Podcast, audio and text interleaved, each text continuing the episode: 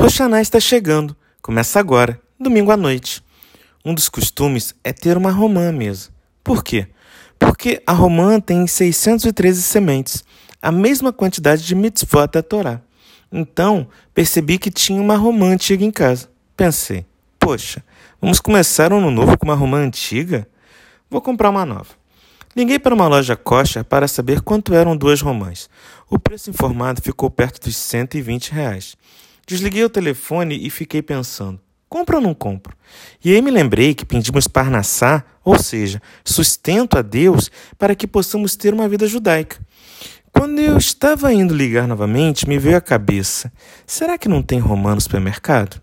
Abri o aplicativo de compras e vi que só tinha romã em um dos 10 supermercados aqui perto de casa. Gastaria 100 reais por quatro romãs. Não pensei duas vezes. Comprei as quatro romãs por 100 reais. Dentro de meia hora, a entrega seria feita. Fui trabalhar. Passaram-se algumas horas e me lembrei de ver se as romãs tinham sido entregues na portaria. Nada tinha chegado. Fui ver o aplicativo e tinham cancelado a entrega. Já eram quase cinco da tarde da quinta-feira e o tempo estava se esgotando. Onde achar romã para Roxaná? De repente, Outra loja kosher manda um anúncio dizendo que vendia romã. Liguei e perguntei quanto era. Disseram que só vendiam por quilo. Eu disse que só queria duas. Pedi para eles me informarem quanto era o preço. 30 reais com a entrega. Fechei na hora. Mas o que tem isso a ver com a paraxá da semana que passou, chamada Nitzavim? A Paraxá começa nos contando que a aliança que o povo judeu fez com Deus não era apenas para as pessoas que estavam lá, mas sim com os que estavam lá e os que ainda não estavam lá. Ou seja, a aliança feita com Deus foi feita com você também. Mais à frente, nos é falado que Deus colocou diante de nós a bênção e a maldição, e que temos o livre-arbítrio para escolhermos o que quisermos. Os mandamentos de Deus não são misteriosos. Segundo a Torá, não estão no céu para que digamos quem subirá ao céu e nos trará para que possamos ouvi-lo e guardá-lo. E também não estão do outro lado do mar para que não digamos quem cruzará o mar e o obterá para nós. Os mandamentos de Deus estão muito próximos de ti, estão em tua boca e em teu coração, para que tu possas cumpri-lo. Mas o que tem isso a ver com a história das romãs?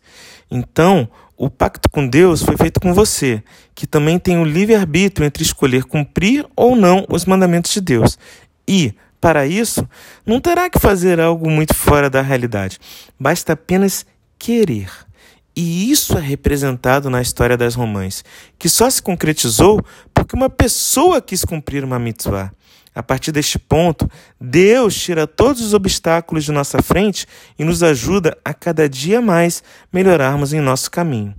Obrigado a Deus por permitir que eu tenha falado estas palavras e a você que me escutou até aqui. Também tenho que fazer mais um agradecimento a Deus por me permitir chegar com estas mensagens aqui, no último Shabat de 5782. Em Roxaná, pedimos a Deus que nos inscreva no livro da vida por mais um ano. Pedimos reforço Lemar, cura para os doentes, saúde para todos, parnassá, sustento, para que possamos ter uma vida judaica correta, narras, alegrias, para que possamos sempre estar cumprindo mais mitzvot estudando mais Torá perto de nossas famílias e de quem amamos. Desejo que Deus possa conceder tudo isso a você e a sua família neste ano novo que está começando. Meu nome é Jax e esta foi mais uma mensagem para você. Shavuot Tov e Shana Tová Metuká.